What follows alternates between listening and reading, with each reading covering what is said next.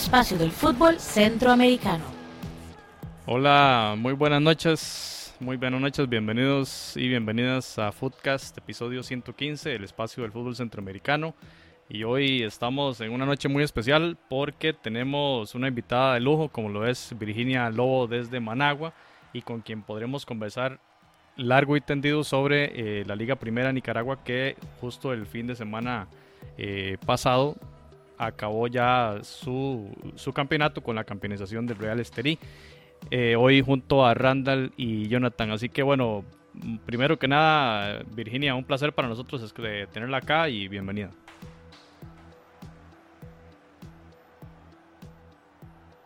Sí, sí, así es. Al final se dieron las cosas, se tomaron medidas, pero como decía José, se terminó con ciertas o X medidas, pero eh, concluimos con éxito el fin de semana pasado, mucha expectativa de la liga, se habló mucho de Nicaragua, muchas transmisiones, mucho seguimiento y acá estamos para hablar de todos los pormenores.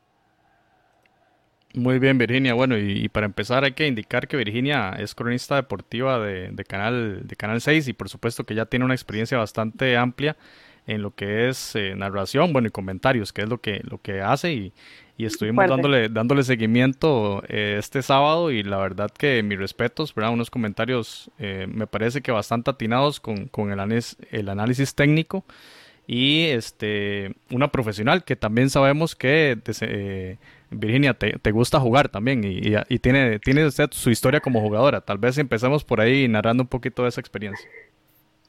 Si bien eh, fui seleccionada nacional de Nicaragua desde el año 2009 hasta el 2016, creo que por eso es que manejo bastante cosas básicas de fútbol, es que más táctico, movimiento, nombres y muchas cosas porque lo aprendí como jugadora. Este, como les decía, mi primera selección fue en el año 2009, 2010, perdón, a ver, no, 2009. 2009 fue una selección sub-20, mi primera selección me tocó viajar a El Salvador, posteriormente estuvimos ahí haciendo buen papel, me convocaron a mi primera selección mayor, me tocó enfrentar muchas veces a Costa Rica, siempre eran duelos difíciles jugar contra las chicas, sabemos que, que son la potencia del área centroamericana, este, a lo largo de todos esos años estuve, gracias a Dios, con la oportunidad de estar con la camisa de la selección. Conozco toda Centroamérica, Venezuela, México, estuve en Juegos Centroamericanos del Caribe, Juegos Centroamericanos, eliminatorias premundialistas y bien, este, nunca me imaginé estar donde estoy. Empecé eh, con esto jugando, después me lesioné la rodilla, me operé, dejé de jugar. Este, y un día, acá en Nicaragua, en el 2017, era la eliminatoria eh, sub-20 para ir al premundial. Nicaragua era ese, el partido fue en Estelí. estaba escuchando el primer, el primer partido, igual lo llevaba a Canal 6 y estaba un compañero, Luis Sandoval, que es con el que justamente hago los partidos. Y escuché el primer juego, era Nicaragua-Belice. Y por curiosidad, solo le pregunté, loco, así le dije, con quién va a hacer el siguiente partido, porque con el muchacho que él estaba no dominaba nombres, confundía a las muchachas, no sabía prácticamente nada del fútbol femenino. Yo pregunté por pura curiosidad. Entonces me dijo él, con estos chavalos que son, que son los que están ahorita, ¿por qué? ¿Te rifas? Aquí en Nicaragua te rifas como que te atreves. Yo, dale. Este, cuando estaba en la selección, era justamente a mí que me llevaban a los medios porque estudié la carrera de comunicación social, entonces siempre tuve como que esa facilidad de hablar bien y desenvolverme frente a cámara. Entonces dije, bien, vamos a probar. Yo, ¿qué pierdo? Muchas de esas jugadoras fueron compañeras mías de selección, la directora técnica era la misma, Nicaragua jugaban 4-3-3 con dos modificaciones defensivos y ofensivos en el medio campo, entonces digo, ay, yo lo manejo, yo lo sé, vale. Entonces pasó ese día, jugó Nicaragua contra Costa Rica. Ese partido fue emocionante a Costa Rica eh, por el paso de los años. Nicaragua ha mejorado mucho su fútbol femenino y antes nos pegaban unas palizas de 5-0, 6-0, cosas así. Y ese partido Nicaragua quedó 0-0. En el minuto 91 Costa Rica nos hizo un gol en contra y, y, nos ganaron 1-0. Pero o sea, terminó el partido y mi teléfono no paraba de sonar, la gente escribiéndome, llamándome, preguntándome, oye, ¿eras vos? hablando de nombres pesados, de gente que ya tenía rap en la crónica deportiva asustada. Yo, sí, ¿por qué? Lo hice mal y todo el mundo felicitándome y después. al final fue un éxito, me invitaron al siguiente partido, que era Nicaragua con El Salvador, si Nicaragua ganaba, clasificaba al premundial, gracias a Dios las, muchachas le salieron las cosas, y bien, eh, pasó eso, después me llamaron de otro canal, Canal 13, Nicaragua estaba participando en Copa Oro, en ese año me dijeron, mira, va a trabajar con nosotros, y yo, espérate, o sea, fue como que todo demasiado rápido, de una pregunta que hice ya estaba en otro canal comentando partidos de Copa Oro, partidos de Estados Unidos, partidos de México, partidos de Jamaica, de, selecciones que yo solo miraba en la tele, pero me tocó. Entonces, después de eso ya me fui quedando con el canal eh, en las transmisiones del fútbol nacional, me pagaban solo por meramente fútbol, solo trabajaba los fines de semana, después fueron los Juegos Centroamericanos acá en Nicaragua. Eh, ese día, esa, esa, ese evento tocó trabajar de todo, cubrir desde natación, desde billar, que yo nunca en mi vida había cubierto, había cubierto algo de billar y, muchos deportes. Fútbol igual, estaba el fútbol sub-20, el, el olímpico, acá en el Nacional, las mujeres jugaban en el estadio eh, Independencia en este league, Costa Rica ganó medalla de oro, Nicaragua quedó, se quedó con una medalla de plata en esa final, el estadio a reventar apoyando el fútbol femenino y bien, de ahí fui quedando ya ya ni sé cuántos torneos de Liga Primera llevo, creo que como cuatro, dos aperturas, dos clausuras y, y, así empezamos, ¿no? Creo que en mi vida nada ha sido suerte, todo es bendición. Yo pregunté, al final salieron las cosas y, combinar tus dos pasiones es importante, la comunicación y, el fútbol, que para mí ha marcado mi vida enormemente. Entonces, por ahí fue que empecé y pues gracias a Dios ya tenemos ahí dos añitos trabajando en Canal 6. Muy bien, Virginia. Y bueno, y dos años que, que han sido de ensueño así como de ensueño ha sido quizá transmitir esta temporada eh, y podamos empezar un poco a hablar de, de este tema de, de, cómo Nicaragua ha sido la única Liga de América en actividad hasta el día sábado, que ya, ya concluyó. Hoy se anunciaron medidas para que Costa Rica retorne a la Liga de, de Primera División el día 20 de mayo, pero tendrá que acelerar el paso para tres partidos semanales. Eh, quizá entonces coméntenos un poco eh, de este torneo, de este particular torneo Clausura 2020 que el Estelí es campeón, eh, pero realmente tal vez echemos para atrás un par de meses. Virginia, ¿qué se pensaba en Nicaragua cuando todo el mundo estaba cerrando los campeonatos y Liga Primera decidía sigamos para adelante? No sé qué análisis podemos hacer al respecto. Sí, claro. Eh, acá en Nicaragua, ah, cuando se anunció el primer caso de, coronavirus oficial, eh, ya la liga estaba avanzada. Creo que era como por la jornada número 9, la que se había trabajado. Son 18 jornadas de etapa regular. Entonces se hizo una reunión con todos los directivos de cada equipo que, decidían si paraban la liga, si la daba por desierta. Liga Primera, partiendo de esto, es una eh, instancia independiente de la Federación Nicaragüense de Fútbol.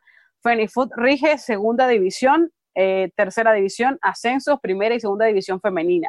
Ferifoot sí tomó la decisión de detener todos los eh, torneos federados que ellos trabajan. Liga Primera, como es un ente aparte, entonces decidieron reunirse con, con los directivos de cada equipo para llegar a una conclusión. Al final decidieron no pararlo porque al final quizás se había invertido mucho dinero, estaban muchos extranjeros acá entonces, como medida preventiva, se hizo eso de jugar partidos a puerta cerrada. Los equipos decidieron que sí, que estaba bien. Este, adelantaron partidos. Antes solo se jugaba por lo regular sábado y domingo. Se empezó a jugar entre días de semana, los días miércoles.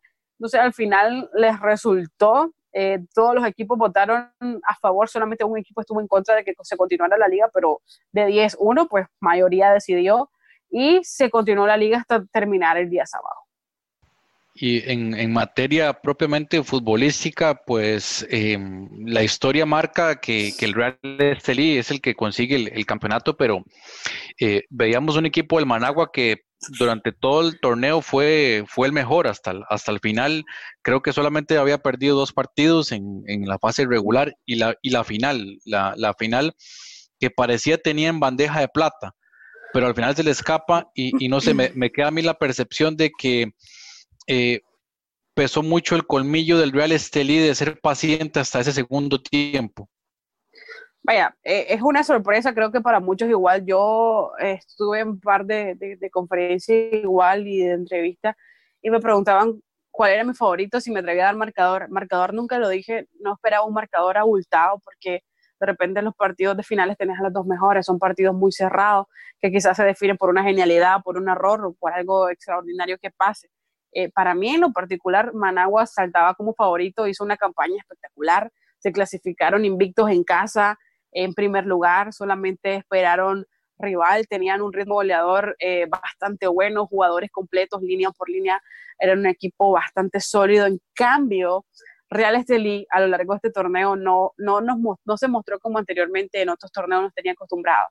Le faltó pegada de repente de cara al gol. Hubieron partidos en los que pasaron por muchos aprietos, ya empezaron a retomar eh, las victorias en los últimos partidos de la etapa regular, por ende se clasificaron a las semifinales hasta en la última jornada. Habían dos equipos que peleaban, Managua FC ya estaba tranquilo en primer lugar esperando rival y Real Estelí se clasificó ganando hasta en el último partido. Si no ganaba ese partido, se iba a repechaje, pero clasificaron como con las completas a la final, a la semifinal, perdón, y estaban ahí. Entonces la gente dudaba mucho porque no miraba un equipo contundente, hubo muchas críticas contra jugadores que tenían que marcar la diferencia. Uno de ellos fue Juan Barrera, a propósito que me hablaron de él, estuvo lesionado, se perdió mucho tiempo de la temporada y de repente la falta de ritmo les pasa factura a los jugadores. Este, pero nada, me sorprendió mucho. No pude ver el partido de semifinales, que fue un clásico nacional, que es el partido eh, uno de los partidos top de Nicaragua, Real Estelí versus Gen, no lo pude ver porque yo estaba transmitiendo el partido de la otra llave, pero ya en el resumen vi que Real Estelí fue superior, al final un, 1 a 0 en el partido de ida, un 0 a 0 en el partido de vuelta, te clasifica con solamente un gol. Bien, al final pasaron, se cerraba en Managua porque los Leones Azules de Managua FC fueron mejor equipo en la tabla, en la ronda regular, cerraban en casa entonces todo el mundo decía, van a estar en casa donde ha sido implacable, va a un partidazo. Además, el gol que hace Pablo Gallego en esta Independencia para empatar las acciones le ponía un plus. Cierto que para esta liga eh, se eliminó la, la, regla del gol de visitante, porque eso le pone de repente un poquito más de, de, emoción a, a, los partidos. El Managua FC, una vez que quedó campeón este, en, en, en el torneo contra Ferretti fue por eso, fue gol de visitante. Habían empatado 1 a 1 y la vuelta quedó 0 a 0. Entonces, como aficionado, no lo disfrutás. Un partido así súper cerrado, no. Entonces, mejor de repente forzar más fútbol, donde veas goles, donde veas tiempo extra, donde veas penales y que realmente salga ganador el equipo que durante todo el tiempo jugado haya hecho mejor las cosas o haya anotado. Entonces, se hizo eso. El 1 a 1 prácticamente no contaba, era un partido nuevo el que se jugaba pero del primer minuto que Real Estelí vino a la cancha, demostró su poderío y quizás la experiencia que habían venido teniendo en finales y creo que el final eso pesó mucho. Managua FC fue un equipo un poco tímido que se quedó retrasado esperando a ver qué hacían y ya después con uno o dos goles dentro fue tarde la reacción, el gol de Carlos Félix, el mexicano que por cierto había anunciado en sus redes sociales que le daban de baja del equipo eh, marcó ya en los últimos minutos del partido, ya un 3 a 1 era difícil de remontar.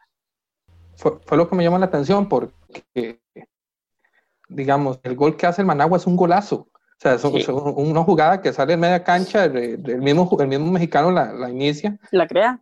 Se la crea y el, el, el, otro compañero, se llamaba el nombre ahorita, lo tenía apuntado. Pablo Gallego. Pablo Gallego le centra y vuelve a entrar entonces uno dice, pero no había futbolística porque ese gol no lo hace cualquier equipo, o sea, y, y, no fue lo que se, lo que, lo que se mostró en el, todo el partido donde realmente el Estelí fue, fue totalmente superior. Entonces uno dice, no sé si fue, digamos, ese colillo que nosotros hablamos mucho que tienen los equipos de finales, ¿verdad? Que, que tal vez le pudo pasar factura a Managua que no es un mal equipo. Realmente nosotros lo vimos la vez pasada en la pasada liga con CACAF y le hizo una gran serie al, maratón, eh, no, al, al Motago de Honduras, por ejemplo. Entonces, sí. yo creo que sí, las finales las ganan los equipos que tienen su experiencia. a mi parecer, su experiencia, sí. Sí, eh, si ve, ese, ese gol, por ejemplo, que hace Managua, no es una jugada súper elaborada de toques y eso. Es un balón de pecho que recepciona Lucas de la media cancha, manda a correr a Pablo Gallego por la banda, un balón largo, rompen un montón de líneas, agarran mal parado al equipo. Pablo manda un centro perfecto eh, Lucas Félix marca el gol también completo, pero bien, de ahí poquísimo, poquísimo. De hecho, eh, nosotros estuvimos en el partido. En el primer tiempo, Denver Fox, que era el arquero Real Estelí, tocó el balón hasta el minuto 37. Esto quiere decir que el Managua FC no tuvo aproximación en las estadísticas, no tuvo ni un solo disparo al marco, ni, ni un solo disparo cercano en todo el primer tiempo. Y ahora que mencionaba Virginia que, no, no había visto los partidos de, del Real Estelí con el Dirian Gen en la semifinal, que tampoco se perdió de mucho porque las emociones estuvieron en, el otro, en el partido que de, del Managua y el, y el Ferretti. Probablemente uno de los partidos más locos de la temporada. Uno de los mejores partidos de la temporada. Tuve la oportunidad de estar ahí gol del Managua en el minuto 3, el Managua FC fue el que pudo mantener el ritmo, Ferretti lo intentó, pero la contundencia del Managua fue bien. Una cosa que pesa también para el Managua FC y es lamentable, eh, se lesiona el 10 a Genor Baez, un jugador que había venido siendo clave para el Managua a lo largo del torneo, le hacen una entrada dura, cae mal, se golpeó el codo, salió, lo atendieron, lo vendaron, regresó, pero posteriormente igual, este Lee creo que fue inteligente, saben que él era el motor del mediocampo del Managua FC, sabemos que los mediocampistas son eh, pieza clave de los equipos, le volvieron a entrar fuerte, cayó mal, se volvió a golpear y, lamentablemente no pudo seguir en el partido. De ahí creo que se, se derrumba el equipo del Managua FC porque por Agenor pasan la mayoría de balones por el mediocampo. Él recupera, genera, comparte, se la pasa a sus compañeros. Entonces, le faltó ese jugador al Managua Sí, el, Managua perdió la bola muy fácil en media cancha, o sea, no tenía salida. Yo creo que un jugador de esas características sí, sí lo resiente un equipo.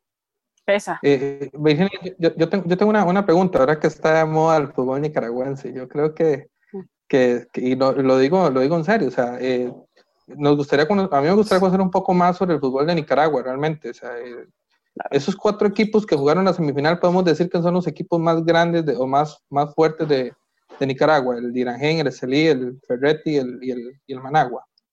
Sí, por hegemonía son los equipos que eh, han venido clasificando históricamente a segundas etapas. Dirangén es el equipo más longevo del país, ya tienen más de 100 años eh, existiendo. Real Estelí igual es una institución eh, bastante trabajada, bastante completa, tienen filiales femeninas, en las juveniles especiales es el equipo que más domina. De hecho, se jugó, el, se jugó igual la final de la juvenil especial, que es la categoría sub-20. Previo a la final, eh, los, eran los mismos finalistas, Managua FC, Real Estelí, ganó el Real Estelí, o sea, bicampeones en la categoría juvenil y en la categoría mayor.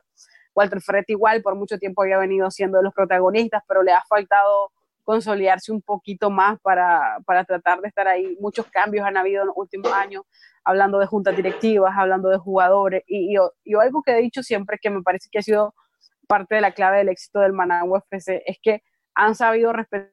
Él no estaba dirigiendo el Managua FC, estaba a cargo del Managua de otro entrenador que se llama Tyrone Acevedo, si no me recuerdo, fue una mala, un mal inicio de temporada del Managua. Lo, lo, quitaron, pusieron al profesor Emilio, rescató al equipo, lo logró clasificar, lo metió a semifinales, lo metió a final, lamentablemente perdió, pero avanzaron. Entonces, desde ese entonces le han sabido respetar el proceso, lo han dejado, él ha formado un equipo bastante sólido y desde ya un par de años atrás, Managua FC ha sido protagonista. Igual el Dirangen es un equipo que se reforzó bien para este torneo trajeron a un estratega brasileño que ya los había dirigido anteriormente, que ya conoce el fútbol nacional. Eh, lamentablemente no se le dieron las cosas eh, contra Estelí en el clásico. Y bien, son cuatro de los equipos más fuertes que hay por ahí. Juventus es otro equipo de, bueno, antes era la capital, ahora se movieron a un estadio en Masaya, cerca de, de, de acá, de Managua, pero este, nunca terminan de consolidarse. Es un equipo bastante regular, que hacen un partido bien, un partido mal, clasificaron el repechaje, pero lamentablemente se quedaron por ahí.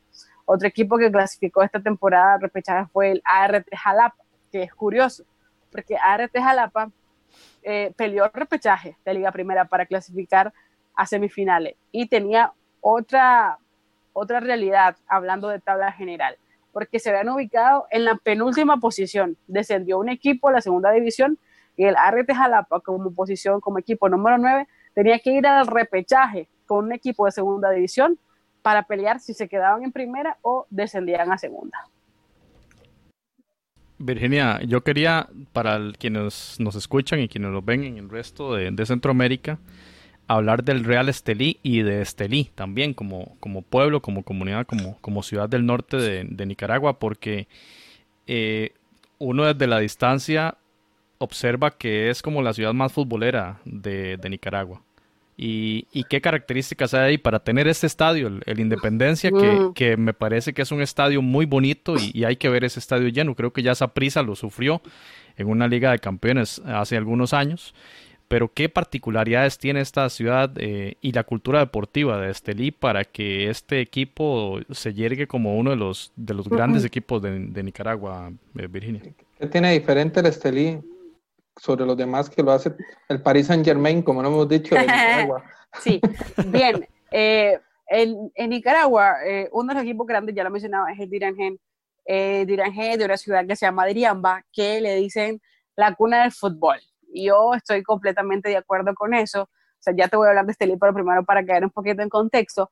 La ciudad de Iriamba, vos vas y realmente se respira fútbol. La gente, la gente lo vive, lo siente el fútbol de una manera distinta. El equipo se llama Diriangén, eh, sus colores son blanco y negro. Eh, hay una cafetería que se llama Cacique, pintada en blanco y negro. Hay una barbería que se llama Cacique, pintada en blanco y negro. Hay un bar. Eh, en ese pueblo ocupan mucho las mototaxis, no sé si en Costa Rica si les llaman. Virginia, incluso el Iranheim creo es uno de los equipos más antiguos de Centroamérica. Sí, que se fundó en el 1917 y creo que la Liga Deportiva Juanense en 1918. Sí, por eso les decía, ya tienen más de 100 años, hace poco celebraron ahí su centenario y eso. el estadio también eh, le invirtieron hace poco lo de las luces, hace, hace como un año creo, si no me equivoco, año y algo se jugó por primera vez de noche. O sea, era un estadio con la grama es natural, la mantienen nítida los aspersores y eso. Le ha faltado quizá un poquito más de inversión para mejorar eh, su campo. Ese fue por muchos años el estadio de las selecciones nacionales, porque antes no teníamos estadio nacional, entonces jugaba ahí en ese campo. Aparte de eso, Diriamba es un poquito grande, es una cabecera, es un departamento que tiene varios municipios, entonces dentro de los municipios se juega mucho fútbol. Por ejemplo, hay ligas federadas hay ligas de niños, academias, todos los domingos se juega fútbol en la Escuela de Talento, que es como el proyecto Gol en Costa Rica. Eh, la federación acá solo tiene un edificio en Managua, pero eh, la sede donde se quedan las selecciones y todo eso es en Diriamba.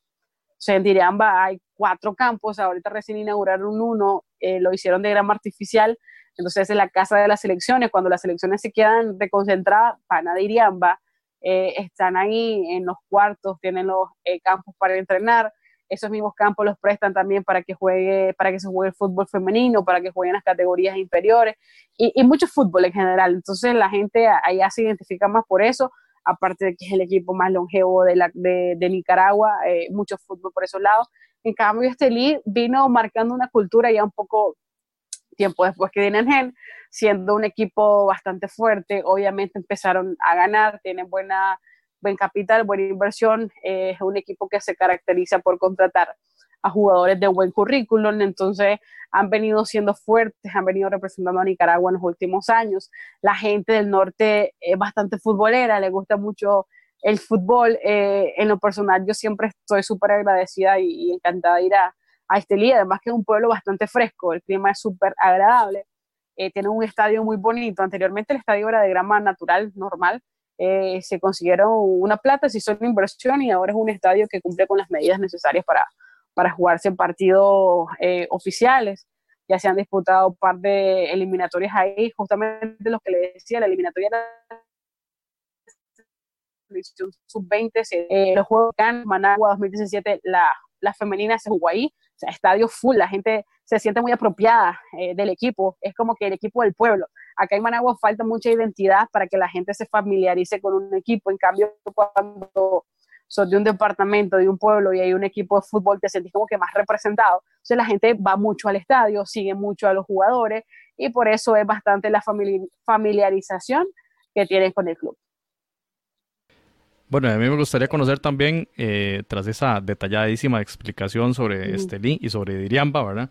Eh, el tema de la inversión y, cuál es el modelo de gestión deportiva de los clubes. Eh, por ejemplo, ¿son asociaciones deportivas o hay empresarios, digamos, que son prácticamente quienes manejan, digamos, con su chequera los, los, fichajes, como pasa en otros países? Sí, ¿cuál es el modelo de gestión deportiva de los diferentes clubes y, y, cómo se maneja esto allá en las juntas directivas, en los clubes nicaragüenses.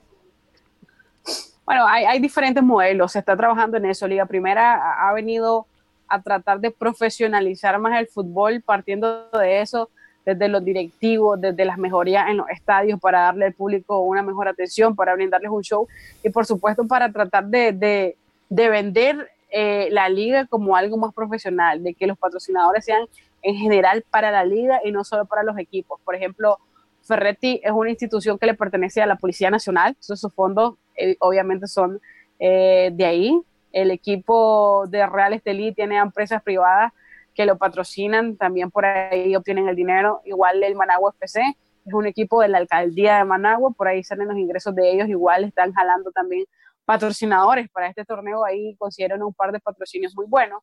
Esto por el buen trabajo que han venido haciendo, ya hablaban eh, los partidos que tuvieron en, en Conca Champions, eh, donde fueron muy nombrados eh, por la buena participación que tuvieron.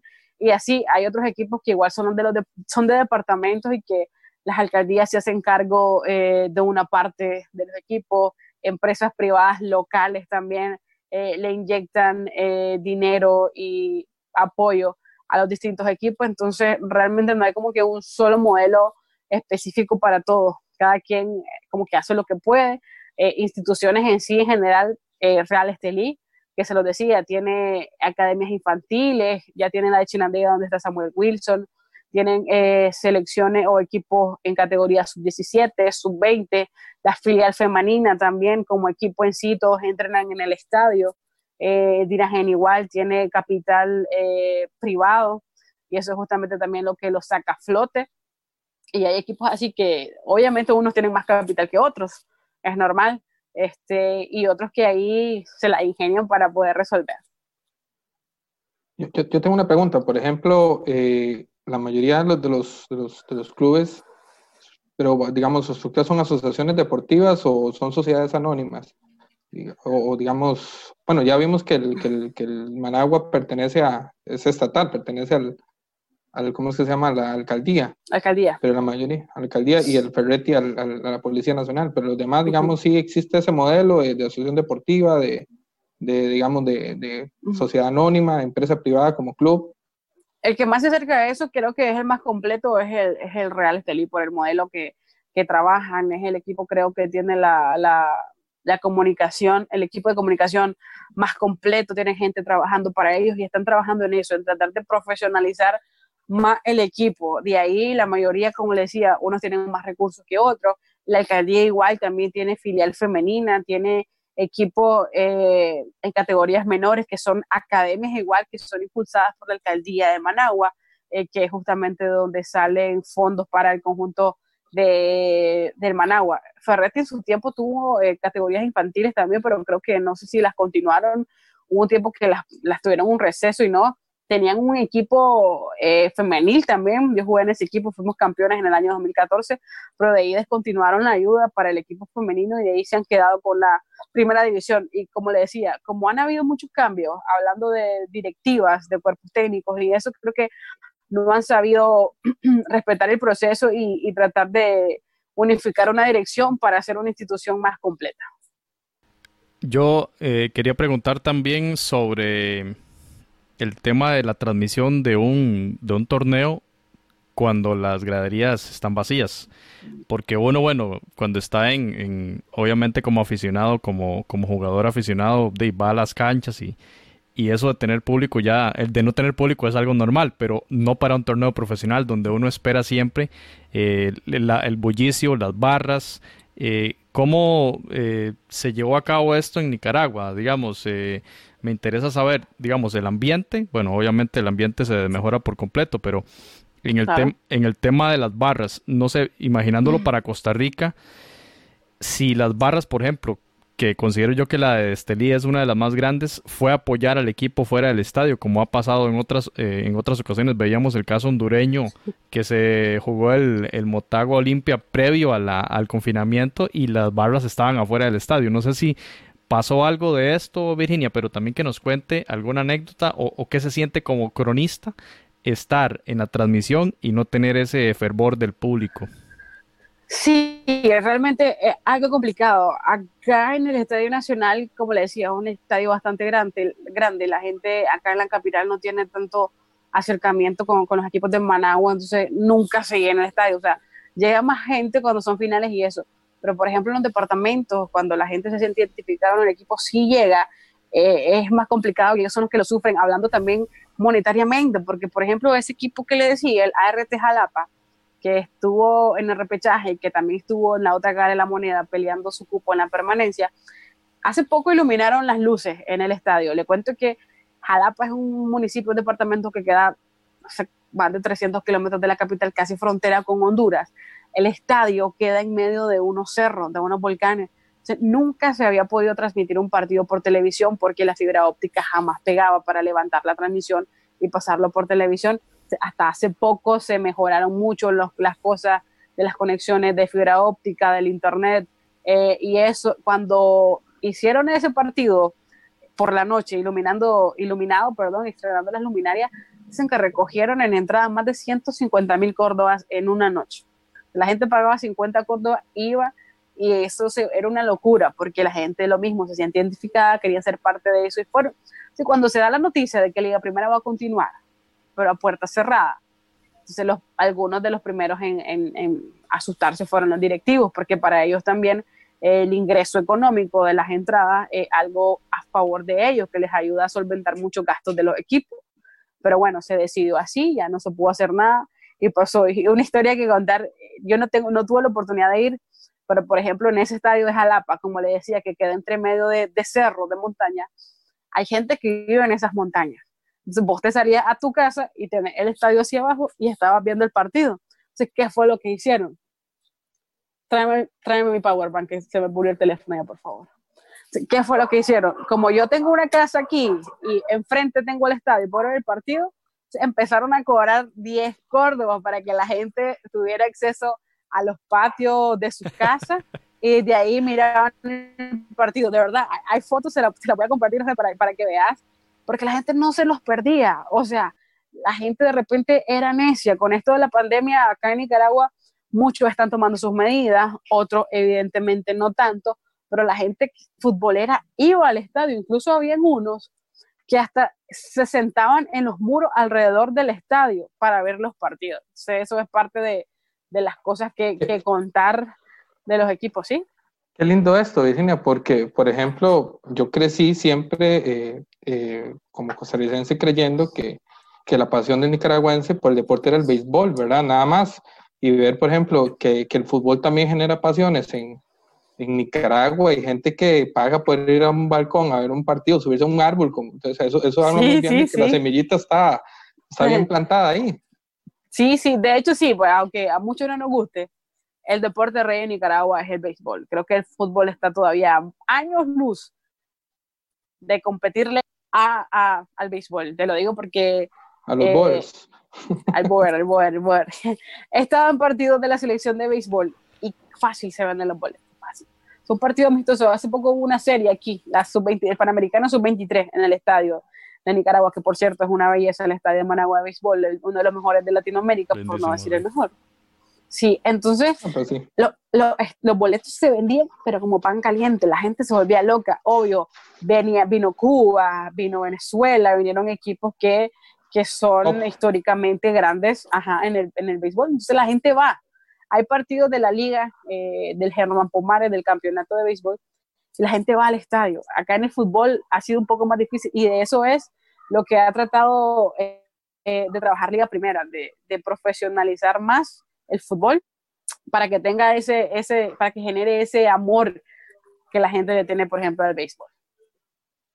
Nosotros estuvimos viendo, de hecho, unas imágenes del ART Jalapa eh, cuando ya lograron el, la victoria y, sostener la categoría.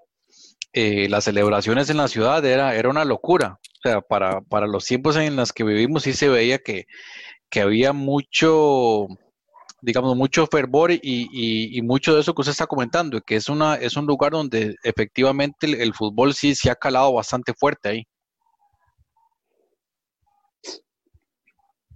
sí, de, de, poco. Yo creo que, que son procesos que de a poco se van trabajando y es lo que decía, en los departamentos donde se vive más esta situación, donde la gente le gusta más ir a esto. Ahorita eh, el partido de la final, creo que fue semifinal, partido semifinal que estábamos hablando, Ferretti eh, Managua, igual, el Estadio Nacional queda a orillas de un cerro que se llama Mocorón.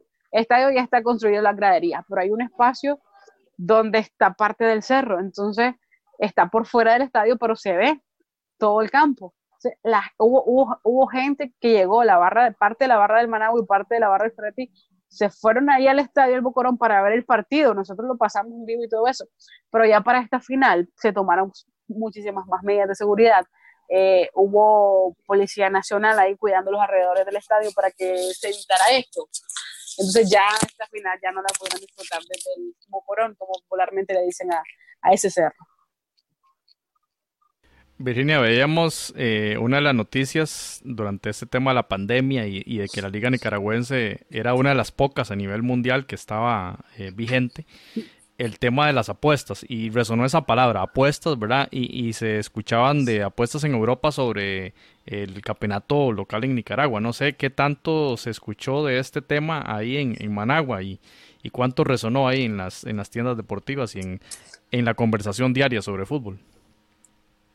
Sí, había unos jugadores que hablaban incluso de eso, eh, conversaciones y eso. Nicaragua en momentos se vio afectada por amaños de partido. Hubieron jugadores, de hecho, hasta sancionados por, por amaños de partido en Copa Oro y esas cosas. Eh, por ahí jugadores dijeron que habían tenido acercamiento con ellos, ofreciendo cierta cantidad de dinero y esas cosas, pero que muchos aceptaron, seguramente otros no desconozco lista de eso, pero sí llamaba mucho la atención entrar de repente a, las casas de las apuestas, habían en juego miles de euros, de dólares, la gente estaba apostando por el fútbol nacional porque como era la única liga que había en América, entonces estaban metiendo mucho dinero en, en esa oportunidad, en esa opción. No, no, que yo, yo le quiero preguntar a, Virginia porque esto realmente que, que, que, hizo la Liga Nicaragüense este, tiene que haber un antes y un después, ¿verdad? Eh, digamos, en lo que es la proyección, el crecimiento, porque lograron hacer que los ojos del mundo los posaran los ojos sobre Nicaragua futbolísticamente hablando, lo que tal vez eh, no, no, era tan pensado tal vez al principio de esta temporada, ¿verdad? Entonces, ¿qué ha escuchado usted de los dirigentes? ¿Cómo piensan aprovechar esta oportunidad, este boom que han generado? ¿Piensan, digamos, en alguna, alguna, han pensado, hay planes de alguna estrategia? No, espérame, espérame. Hacer que hacer un poco me más. Me estás descargando el teléfono, solo te, me quedé. Me quedé en qué ha escuchado. Es que le, sí, es que quito el audífono y, no sé por qué no me suena. A mí me manchata. Una llavecita para conectar el audífono y el, y el, para conectar el audífono y el conector. Una llavecita blanca del iPhone. Repetiré la pregunta, Randall. No sé si ya nos está escuchando Virginia. Sí, es que. por favor, yo, yo, pienso, por ejemplo, que, que Nicaragua, la Liga Nicaragüense logró hacer algo que tal vez no lo tenían presupuestado al inicio del torneo, que era que los ojos del mundo los se posaran en ellos. O sea, y esto me parece que es importantísimo no solo para el fútbol de Nicaragua, sino para el fútbol de Centroamérica. Eh, ¿Qué ha escuchado usted los dirigentes? Ellos, ¿cómo piensan aprovechar esta oportunidad de oro que tienen? De que, digamos, porque en Centroamérica sí sabemos que existía la liga nicaragüense, pero por ejemplo, fuera de Centroamérica nuestras ligas por general no son tan, tan seguidas, y hablo en general, eh, y, ustedes lo, lo, lograron. O sea, esto es una oportunidad que tienen, o sea, inmediatamente tienen la papa en la mano, como llamamos popularmente. Sí, esto ah, le beneficia mayormente a los jugadores. Nosotros decíamos en las transmisiones que esta oportunidad de oro, como dicen ustedes, eh, eh, fue grata para ellos para mostrarse. Al final, estas transmisiones internacionales sirvieron eh, como una vitrina para que los jugadores se mostrasen, mostrasen su talento y que quizás más adelante algún equipo fuera de nuestras fronteras estuviese interesado en más de alguno de ellos, hablando de los jugadores, hablando de los técnicos o de los directivos, perdón, eh, de igual manera, llama mucho la atención esto, buscando cómo profesionalizar nuestro fútbol, eh, tratando de mejorar las cosas para generar más ingresos y patrocinadores para que los equipos sigan creciendo. Yo, yo tengo otro punto sobre el fútbol de Nicaragua, eh, más allá de esa oportunidad, y es que honestamente pienso que la página web de Liga Primera es la mejor página web de los torneos de primera división en Centroamérica. Yo quería aprovechar la oportunidad para que Virginia nos comente quién eh, trabaja este, este tema, ¿verdad? Porque uno se mete a una food, a Food, a la Federación de Guatemala o de Honduras y, la de Panamá y no tienen una información tan detallada y tan bien presentada como, como la que encontramos con Liga Primera. Entonces, tal vez si nos puedes explicar un poquito sobre este tema, Virginia. Sí, bien, eh, Liga Primera, como les decía, es una institución o una liga independiente a la federación. Se ha trabajado bastante en mejorar muchos aspectos del fútbol nacional. Tienen a gente encargada en cada una de sus líneas. Tienen a corresponsales que están digitando números en cada partido, ya sea partidos de la juvenil, partidos de la mayor, eh, las amonestaciones, los goles, las faltas, posteando minuto a minuto. Tienen corresponsales en cada departamento donde se está realizando algún partido. Entonces tienen eh, fotógrafos también que están tomando las fotos instantáneamente las están marcando, las están subiendo a sus redes para que la gente tenga interacción, para que vea, haciendo alguna que otra dinámica también. Eh, hablando de profesionalizar el fútbol, ahora se hace presentaciones de los campeonatos. Nosotros estuvimos acá previo al arranque del clausura en un hotel con eh, un, jugador, creo que un jugador y un directivo de cada equipo, o dos jugadores y un directivo de cada equipo, hablando sobre el torneo, de lo que se venía, los cambios este, dentro de, de las reglas, de las variantes que iban a haber, muchas cosas por mejorar de, la apertura a clausura. Entonces creo que eso ha venido influyendo mucho en el Muy bien. Yo nada más tengo una consulta, este, sin, sin comprometerla mucho. Si usted tuviera, si tuviese la opción de, por ejemplo, eh, recomendar un jugador para algún equipo de ah. Centroamérica, un defensa, un mediocampista y un delantero del campeonato de, Liga Primera, ¿a quién recomendaría? A ver, defensa me estás hablando muy general, decir un lateral, un central. Un central, un central, un central, para ser más específico, correcto. Un defensa central, que lo personal es de mis jugadores favoritos, que lamentablemente ya no lo convocan a la selección, pero sí es un, es un león, como le decimos, Jason Casco defensor central del el Real Estelí, es un jugador que estuvo en Copa Oro, que ha estado en partidos importantes para Nicaragua y que lamentablemente por una lesión se perdió una convocatoria de la selección y de ahí ya nunca más lo llamaron, pero se recuperó, regresó a jugar con el Real Estelí y ha sido un jugador para mí emblema de la institución y de la selección. Muy bien. Ah. Mediocampista. A ver, eso está más difícil porque hay muchos jugadores interesantes. Ya se retiró Samuel Wilson. sí. sí, hablando de jugadores activos, estamos, ¿no? Sí, tal vez, sí, eh, activos. Puede ser, digamos, un, volante ofensivo, mediocampista defensivo, de un corte tal vez un poco más defensivo, un extremo, que, ah. hubiese, que hubiese sobresalido en el campeonato. Ahorita estábamos hablando de del Managua, pero no sé si, si, si hay algún otro. Sí, hay, hay bastantes jugadores eh, fuera. Hay jugadores que tienen características, que son medio centros, pero tienen características más defensivas que ofensivas. me hablas de, por ejemplo, voy a mencionar uno del Managua que juega a veces de contención, a veces juega de central, es polifuncional, pero tiene características y cualidades más defensivas, pero es un, es un destructor.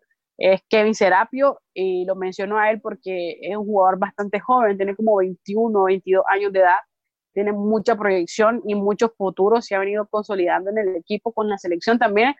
El profesor Duarte le ha dado oportunidades eh, importantes donde, por ejemplo, abrir con una selección mayor en un partido de Copa Oro, teniendo 19 años de edad, es una responsabilidad grande y te toca asumirlo y lo ha hecho bien. él, hablándote de un mediocampista más defensivo, ofensivo, me quedó con su compañero de equipo, eh, eh, Agenor Baez, que te lo mencionaba, lamentablemente no pudo continuar en el partido es un jugador que no tiene el tamaño adecuado, quizás puedes decir, de un jugador, pero eh, lo que no tiene tamaño lo compensa con muchas cosas. Es súper rápido, es súper ágil, tiene una visión de juego y una proyección espectacular, le pega súper bien a la pierna izquierda, entonces creo que es un jugador súper completo. De igual manera, es joven, pensando en relevos generacionales, pensando en, en, en seguimiento de darle, creo que bien podría jugar en una liga centroamericana.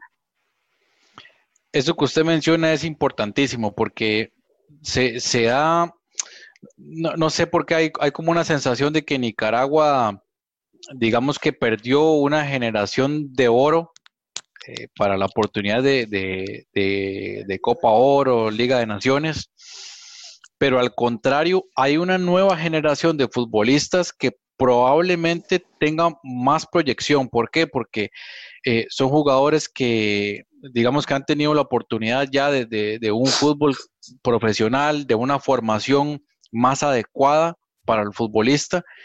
Y, le veo gran futuro. Incluso algunos de ellos eh, actúan también en, ligas en, Costa Rica. Hay algunos jugadores en segunda y en primera división y perfectamente Nicaragua podría estar formando un, equipo, bueno, a nivel masculino, un equipo muy fuerte, muy competitivo.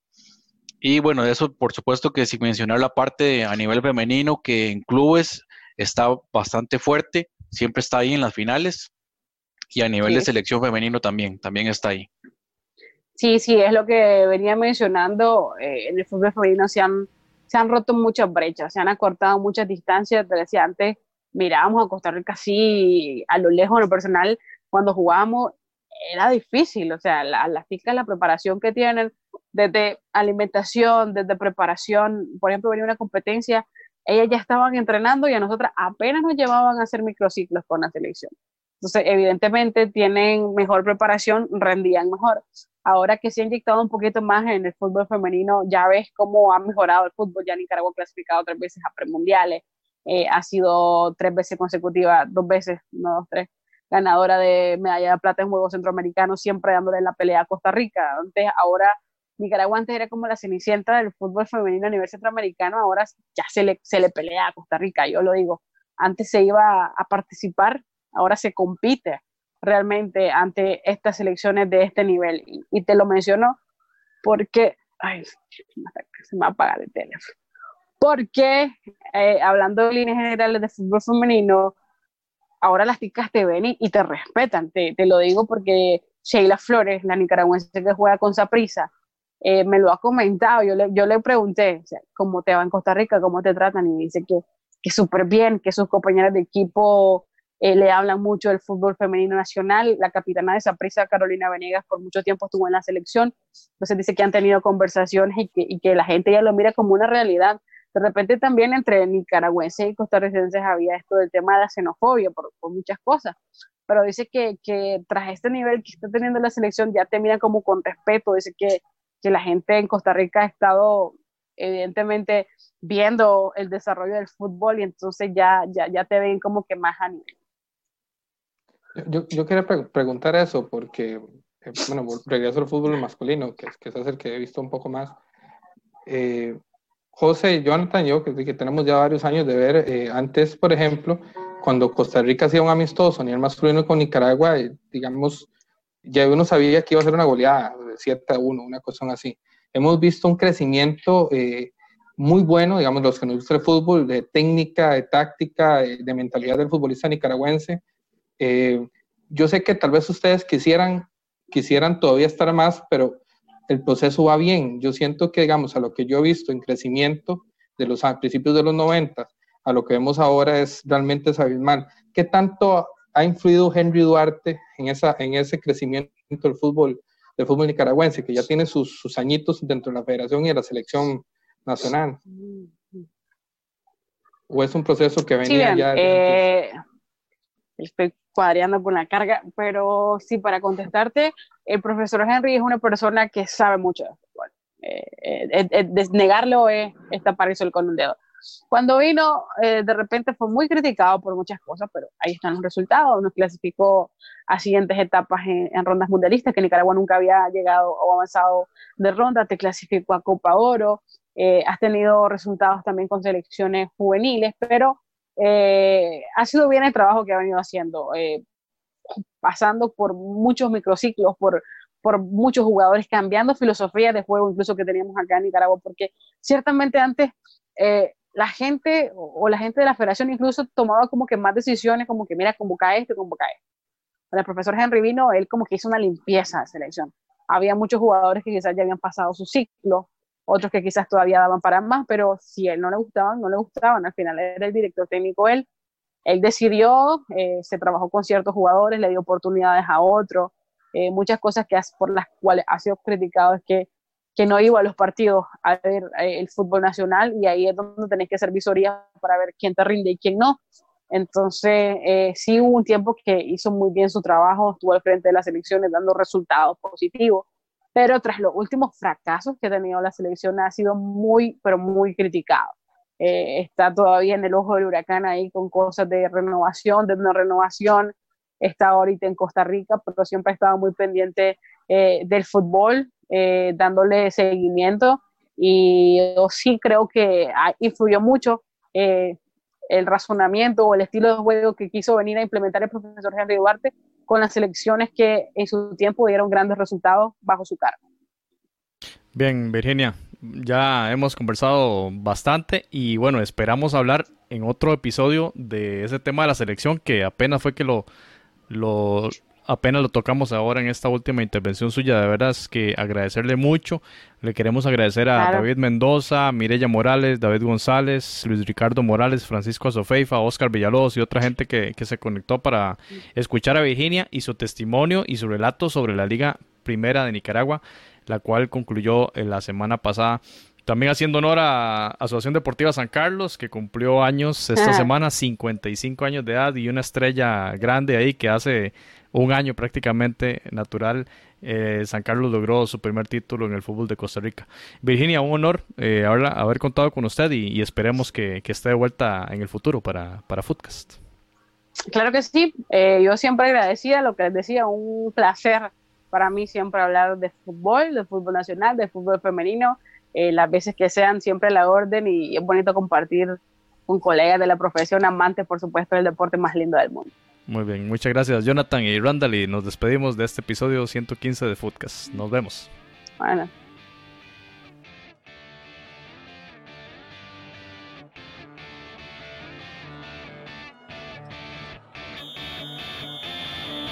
Footcast, el espacio del fútbol centroamericano.